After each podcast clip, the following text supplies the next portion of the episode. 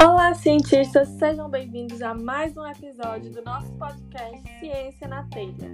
Esse podcast é desenvolvido por mim, Raquel Bessa, trazendo tópicos relacionados à ciência envolvendo nossa região de Iguatu ou iguatuenses. Estamos aqui para o nosso último episódio dessa primeira temporada, porque como eu falei para vocês no Instagram, eu preciso descansar até mesmo nas coisas que eu estou amando fazer, né? Esse último episódio traz a Rebeca para a gente falar sobre a experiência dela com intercâmbio na Dinamarca. O nosso primeiro episódio da segunda temporada, que vai ser no próximo ano, também vai trazer o mesmo tema, mas com abordagem diferente. E aí eu também quero que vocês me contem depois se vocês gostam desse tipo de episódio com continuação.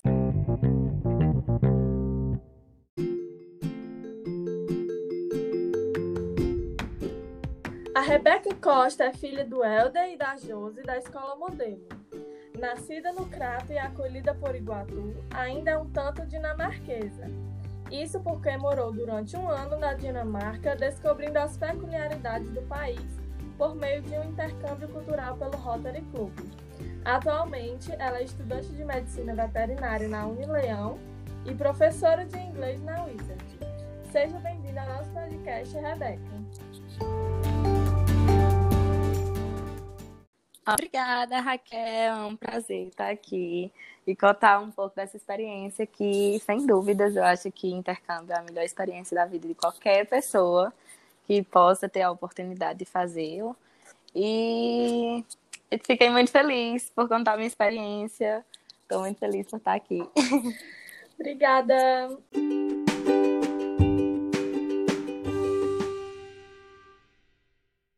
É, esse tipo de episódio foi um dos primeiros episódios que eu pensei quando eu estava planejando o podcast, quando eu estava pensando sobre esse podcast. Porque eu vejo que muita gente acha interessante a experiência que eu tive, né? E Sim. assim, eu, foi uma experiência muito boa, realmente. Como a Rebeca falou, quem tem a oportunidade é algo que vai ficar para sua vida toda. Você vai ter um ensinamento ali, um crescimento. Eu acho que é, é muito bom. Mas eu acho que tem tantos outros conterrâneos da gente que também passou, passou por alguma outra peculiaridade ou também acho que às vezes, por mais que seja uma experiência muito boa, também tem seus desafios particulares que as pessoas que estão aqui não veem. Pensam que a gente só está lá no bem bom, passando Sim, frio, exatamente. E no parque, né? Então, por isso que eu achei que era interessante ter esse tipo de conversa. E aí, a Rebeca, eu queria começar pedindo para ela contar brevemente como foi assim, a experiência, também se der para explicar como funciona esse tipo de programa, porque foi uma experiência diferente da minha e diferente da dos próximos convidados, né? Que fizeram como uma graduação sanduíche, de certa forma. E aí eu queria saber como foi a sua. Bem, a minha experiência, é, acho que diferente da sua, não foi questão universitária nem de estudo, né? É, o principal objetivo do meu intercâmbio foi a cultura onde o Rotary Club ele tem um programa de intercambistas para jovens, né? Tem também para universitários, mas o que eu fiz foi para jovens, onde a gente faz um processo é, de exames. Você apresenta suas notas da escola, faz algumas entrevistas com intercambistas que, de fora que estão no Brasil, com uma equipe psicológica, é, toda uma equipe muito boa e aí, a partir de sua pontuação, você tem a listagem de países e você pode escolher de acordo com a sua classificação. Então, eu escolhi a Dinamarca, não sei porquê, nunca, nunca tinha pesquisado sobre a Dinamarca, mas algo tocou no meu coração. E naquele momento, era o único país assim que eu não sabia muita coisa sobre, mas eu escolhi mesmo assim. E hoje eu não me arrependo de forma alguma, porque foi uma experiência incrível. Mas, como você falou, em toda a experiência que a gente tem na nossa vida, tem as vantagens e desvantagens, né? Uhum. A Dinamarca, sem dúvidas, me fez crescer muito. Foi uma experiência onde eu conheci muita gente de todos os lugares do mundo, muitos amigos, muitas famílias.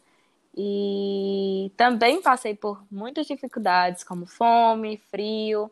E isso são coisas que fazem a gente amadurecer, sem dúvida. Marcam bastante. Em alguns momentos eu pensei uhum. muito em voltar para casa, mas o meu sonho e a experiência que eu estava vivendo era bem maior que isso.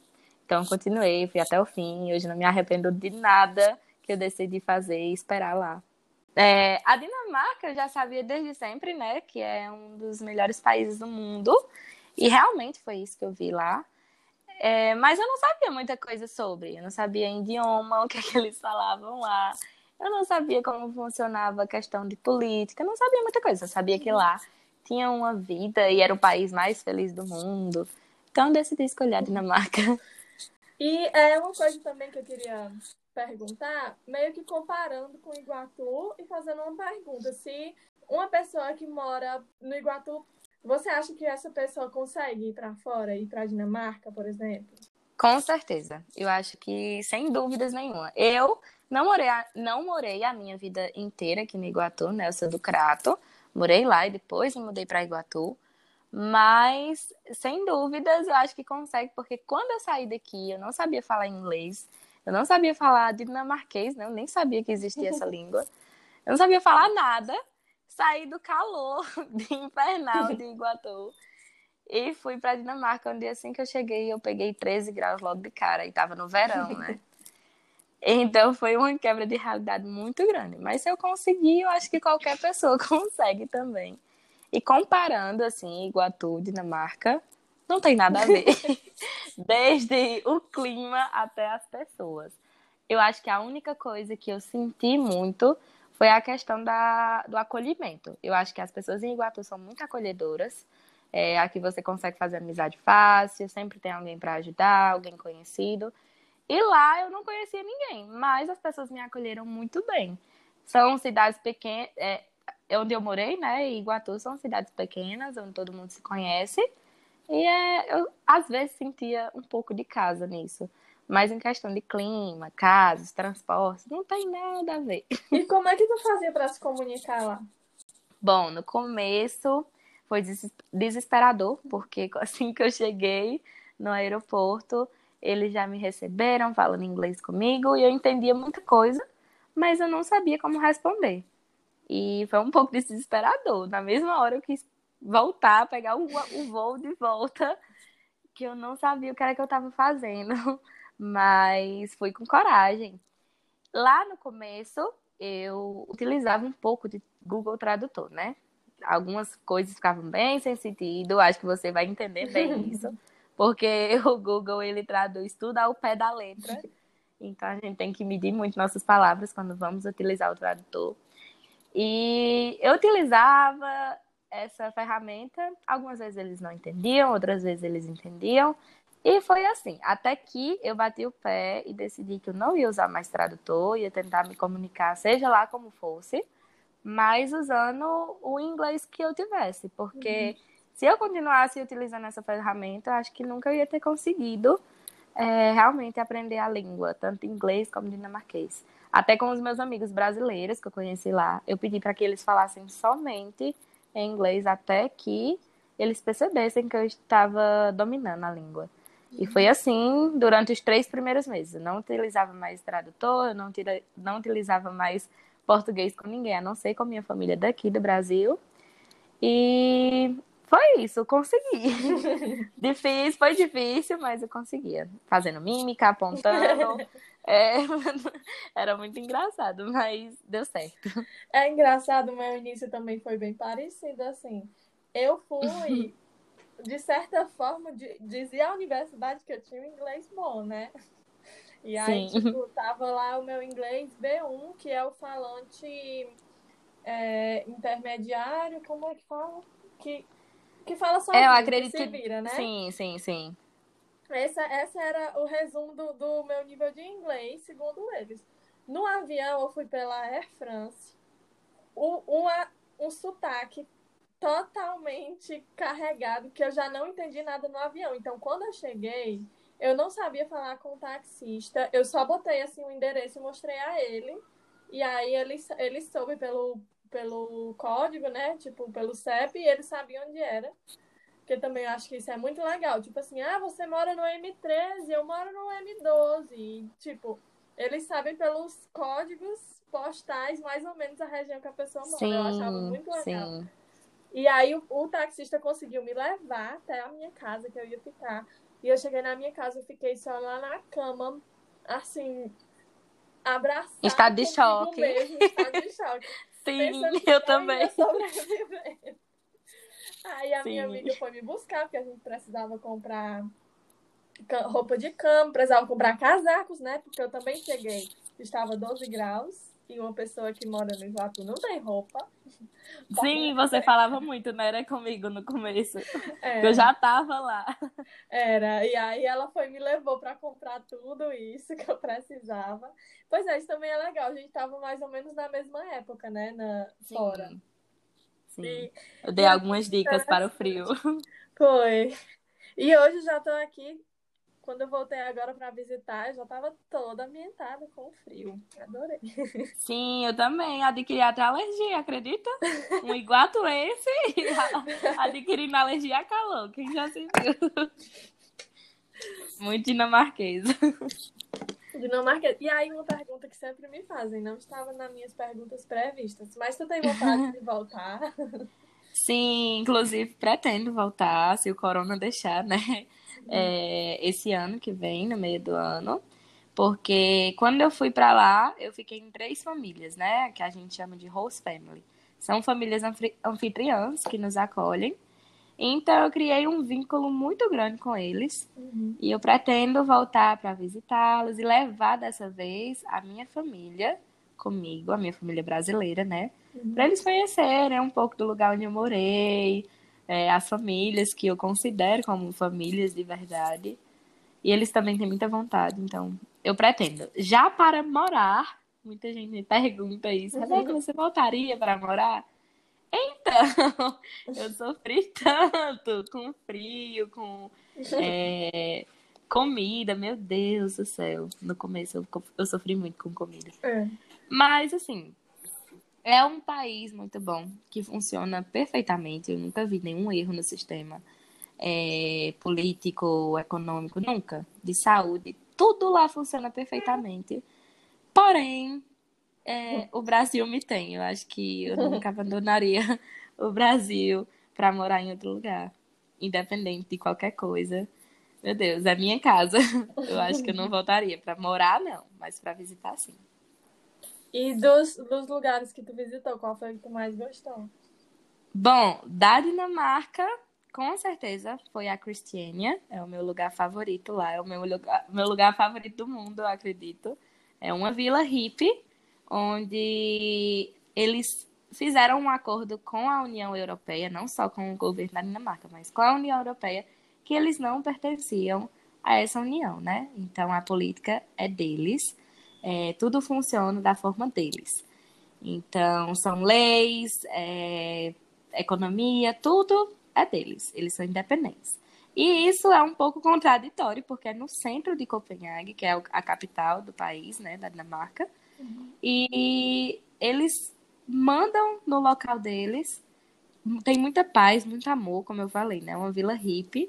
Eles se respeitam muito. É incrível lá. Todo diferente, a arquitetura, as pinturas, artes.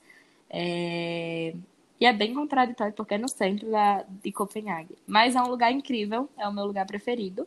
Mas enquanto eu estava na Dinamarca, por ser muito perto, né? Assim, a Europa é muito pequena, uhum. você consegue viajar muito fácil. Eu conheci mais oito países, eu acredito. Oito, nove. E nada se comparou à Cristiânia. Eu senti uma energia muito diferente, claro. E duas perguntas, assim, qual foi o melhor momento que tu passou lá? E um momento que foi um perrengue? Bom, de momento, o melhor momento eu acho que foi quando eu cheguei na minha terceira família, na minha terceira host family, é, que eles fizeram um simples bolo com um R é, confeitado no bolo. Ai, que legal. E isso para mim foi incrível, porque eu já estava lá há, há oito meses na Dinamarca. E quando eu cheguei nessa família, eu pude sentir amor depois de tanto tempo, né? era essa família bem diferenciada porque eles não podiam ter filhos. Eles têm três filhos, né? Os meus três irmãos, eles são adotados, são bolivianos, que na Dinamarca não tem criança para adotar, não existe isso. E sim, para você ver o nível, né, do país. E aí eu esse simples bolo me fez chorar horrores, me fez sentir um amor que eu nunca eu não sentia há oito meses. Eu estava distante da minha família, estava distante de todos os meus amigos, das pessoas que eu amava. E aquele bolo, sem dúvidas, marcou para minha vida inteira. E o perrengue, passei vários, vários, vários. É, mas acho que o pior foi o dia que eu fiquei presa fora de casa. E tava menos 17 graus. Meu Deus. Onde eu tive que dormir da garagem, que não tinha aquecedor, então eu só estava aquecida pelo meu casaco, né? Embora a, a garagem de lá fosse fechada, tivesse porta, não tivesse pegando vento, você entende que um frio não é um frio assim que a gente aguenta. É menos 17 graus e isso congela qualquer coisa. O, o chão era muito gelado. Eu passei a noite inteira me tremendo. Eu não, não via a hora do sol aparecer. E não aparecia nunca. E foi um perrengue enorme, enorme. Também quando eu tava fazendo escala. Eu tava indo pra Dinamarca e eu fiz escala em Amsterdã, né, na Holanda. E eu fui pedir um café. Mas eu não sabia falar inglês. Quando o homem perguntou qual tipo de café, eu travei. Eu fiquei com muita fome, porque eu já tinha pego um, um voo de nove horas. E aí, quando ele perguntou, eu queria muito um café, tava morrendo de fome. E não soube pedir, não sabia falar inglês. Aí foi um perrengue. Naquele momento eu quis pegar o voo voltando pro Brasil. Nem pegava o voo da, da escala. Da, né? Não, não queria. Já queria voltar. Meu perrengue de comida foi na minha primeira semana também. Porque como eu já tinha. Eu conheci esse pessoal, esses brasileiros, quando eu tava aqui ainda, que eu tive perrengue também, pessoal, para conseguir o visto. então, a gente tinha um grupo que ficava dando as informações, gente, vocês já acharam casa e tal? E aí eu conheci essa menina, estou falando bastante dela, espero que ela escute o episódio. Um beijo, Paula. E aí, quando a gente saiu, a primeira semana, ela estava sempre comigo, me apresentando as coisas, que ela já estava lá dois meses me mostrando, me dizendo como era, e aí ela que pedia para mim. E aí um dia que eu saí do laboratório sozinha para ir para casa, e eu fui comprar um McDonald's. E eu fiquei ensaiando o tempo todo. I want big taste bacon. Cheguei lá, aí o homem, blá, blá, blá, tipo, se eu ia querer molho, se eu ia querer batata, se eu ia querer... Eu não preparei isso, eu não sei. Aí eu fiquei sem saber, e eu Fiquei Essa parte eu não ensaiei. Só dei as moedinhas assim, já literalmente coloquei as moedas na minha mão e dei pro homem tirar o dinheiro, porque eu não tava entendendo nada que ele tava falando. Sim, eu senti muita dificuldade com o sotaque, porque na Dinamarca, né? Por ser na Europa, eles têm um pouco de sotaque britânico. E aqui no Brasil, a gente, o, o pouco inglês que a gente tem, contato assim, é, se a gente não estuda, geralmente é em filmes, séries, tudo é em americano, tudo é em inglês americano. E aí eu eu acho que a palavra que eu mais senti dificuldade foi água em inglês, né? Que eu sempre é, escutava é water. E do nada a minha mãe, do you want water? Eu fiquei tipo, o quê que ela tá falando? O que é water? aí ela, water? E se aí você me mostrar. Water, ninguém sabe, né? Isso, ela foi me mostrar na torneira, aí eu, ah, água! Eu fiquei, meu Deus, onde é que eu tô? E o que eu sabia tá tudo errado. Outra, outra coisa que eu também senti foi colocar. Meu Deus, estou falando isso É colocar o papel dentro da privada. Eu tinha uma resistência muito grande. Sim, que eles jogam na privada ao invés do, do lixo, né? Eles não usam. Isso. Meu Deus. E verdade. aí eu só fui colocar em um banheiro na Escócia, que foi o lugar que eu mais amei, foi a Escócia, do Reino Unido, porque Sim. eu não viajei muito fora. E aí lá no, no banheiro da Escócia eles explicavam por quê, que a gente tem que ajudar o meio ambiente, era melhor, era mais fácil para eles fazerem a, a, sei lá, a separação. E eu, ai, que lindo, eu amei essa explicação. Agora eu coloco. Agora eu coloco. Sim, Agora e, e na volta, eu- né? Na volta a gente fica acostumado às coisas de lá. Do mesmo jeito que a gente tem resistência lá, quando a gente volta, a gente tem resistência aqui. Então eu sempre queria jogar papel É. também na, no, no vaso sanitário. Minha mãe brigava horrores, horrores. Ela, Rebeca, o Brasil não tá preparado pra isso. E Eu, mãe, é só um papel. Mas aí. Vou trazer papel de fora, que sei que vai se degradar para poder. Sim. E o que foi um, con- um, um conselho, não, um- uma tradição, eu não sei a palavra, mas alguma coisa que fazia lá que tu sente falta de fazer aqui. Meu Deus, lá eles têm uma coisa chamada Hygge. Hygge é como saudade em português. Não, não tem tradução. Saudade a gente não tem uma tradução, né? Como se fosse um sentimento de falta. O Hygge é um sentimento de aconchego. É quando você tá com os seus amigos, sua família, e aí você tá todo mundo junto. Geralmente a gente usa meias Hyggelit, que é- são meias. Sabe umas meias cheias de pelinho? Bem quentinha. Ah, Pronto, veio da Dinamarca isso, olha só. E aí a gente coloca o cobertor, acende lareira, toma chá, chocolate quente. Quando fica bem confortável, assim, um local um pouco escuro, só com luz de, da lareira mesmo. E esse é como se fosse a religião da Dinamarca. Eles não são muito religiosos, mas o Hygge, o amor pelo próximo, o aconchego com as pessoas que você ama, isso para eles é muito especial. Eles todo dia têm que ter isso e eles abrem mão de qualquer outra coisa do dia só para ter isso com a família. E eu acho isso muito lindo, porque o brasileiro é muito apressado, tá sempre ocupado, tá sempre fazendo alguma coisa.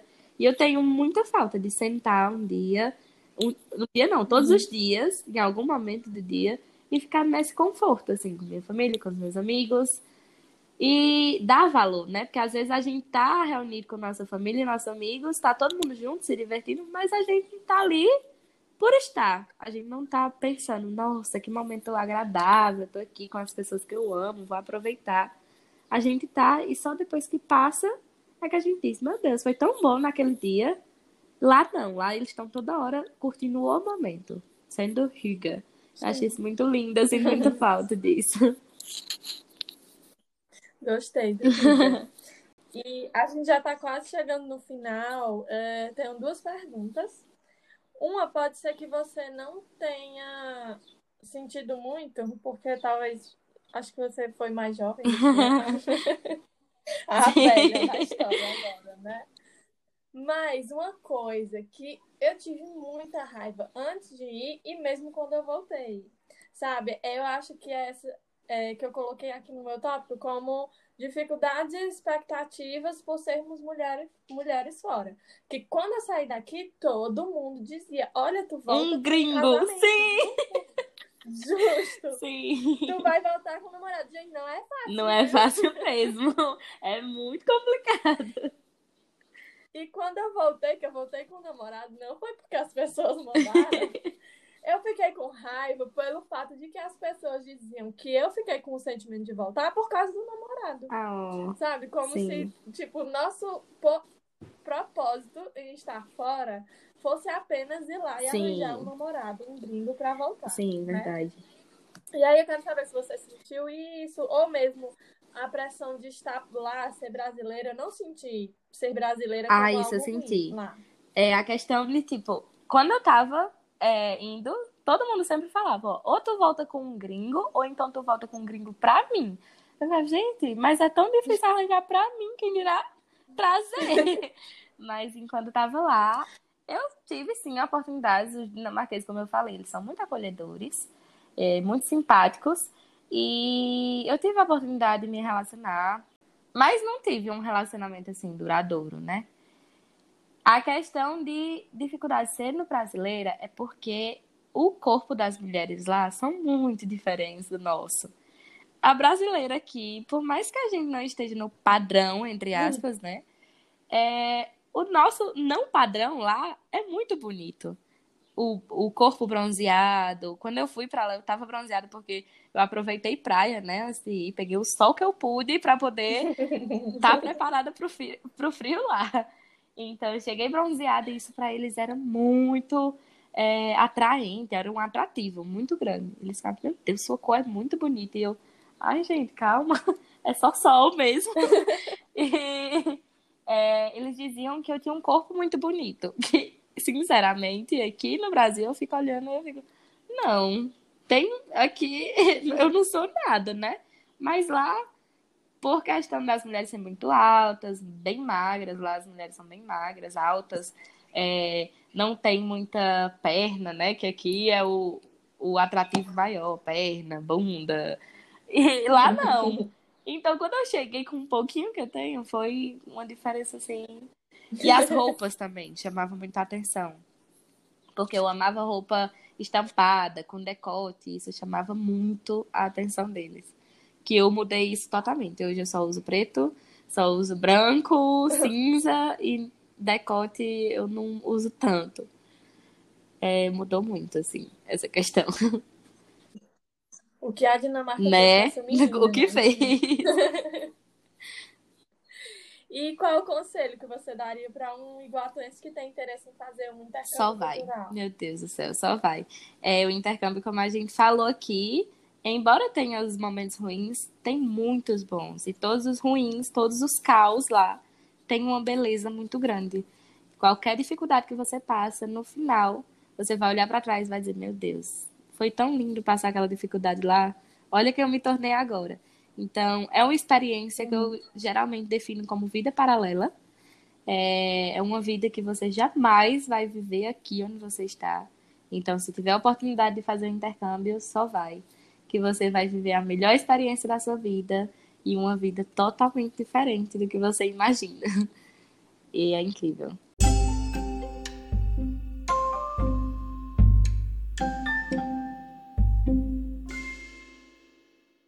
É isso mesmo, eu dou o mesmo conselho que ela deu. Quem tem a oportunidade, vai. Não tem medo, gente. É- Eu até que a vergonha nunca deixou a gente viver nada. Conversei com os adolescentes um dia desses, umas semanas atrás, aí, e eu falei pra eles, memorável. Então, é o que eu digo pra vocês, tipo, tira a vergonha. Vocês estão vendo aqui, a gente foi com A cara e a coragem, mais né? ou menos, né? Justamente, aprendendo lá a conviver com o frio, a conviver com uma cultura diferente, aprendendo a gostar da cultura deles também, porque eu também acho que você deve Sim, estar demais. aberto. Tem que ir com a mente né? totalmente Uma aberta. coisa, isso, uma coisa que eu gostei muito de ver também é que os valores que eu aprendi aqui, eu consegui manter lá. Porque às vezes também as, as pessoas acham que só vai conseguir, sei lá, não beber Era o que eu ia falar agora. usar drogas, Exatamente. né? Você aprende a dar valor a coisas muito caso- simples. Nossa, quando eu via um café com o nome Brasil, era motivo para choro para mim. Eu dava muito valor. Vocês viram? A maior experiência que eu tive, a melhor experiência foi um bolo com um R. O que é um bolo aqui? Mas para mim foi uma coisa assim, uma ação extraordinária que marca a minha vida até hoje. Então, você aprende a dar valor a coisas pequenas. Você volta totalmente diferente. Você amadurece 10 anos em um. E é incrível isso. É dar valor às coisas pequenas. E é, é isso, pessoal. Nós não estamos no final do ano. Ninguém está podendo viajar, então trouxe aqui a Rebeca para conversar Ah, eu um amei. pouquinho sobre essa- essa- essas histórias. E também tem muito a ver com, com o fato do, desse podcast ser para cientistas também. Eu também acho que tem a ver, sabe? Quem quem está na universidade, quem está fazendo faculdade, qualquer um intercâmbio desse vai ser incrível na carreira dela Sim. vai abrir muitas outras portas, né? Então, espero que vocês tenham gostado. Ah, eu agradeço. Mandem seus comentários. Vamos agradecer de novo a Rebeca por ter aceitado. E. É. Eu que agradeço, amei, de verdade. Eu espero que a gente tenha mais oportunidades para conversar. Sim, vamos marcar. Ai, Coisa, de, coisa do intercambista. Que só intercambista entende.